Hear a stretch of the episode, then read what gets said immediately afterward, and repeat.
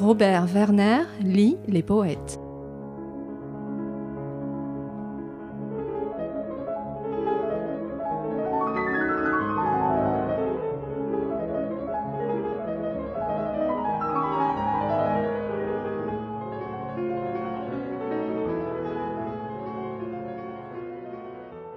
Mon âme a son secret, ma vie a son mystère. Un amour éternel en un moment conçu. Le mal est sans espoir, aussi j'ai dû le taire, et celle qui l'a fait n'en a jamais rien su.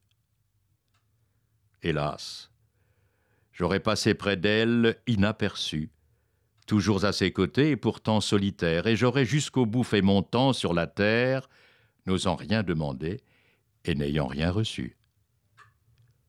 Pour elle, quoique Dieu l'ait faite douce et tendre, elle ira son chemin, distraite et sans entendre ce murmure d'amour élevé sur ses pas.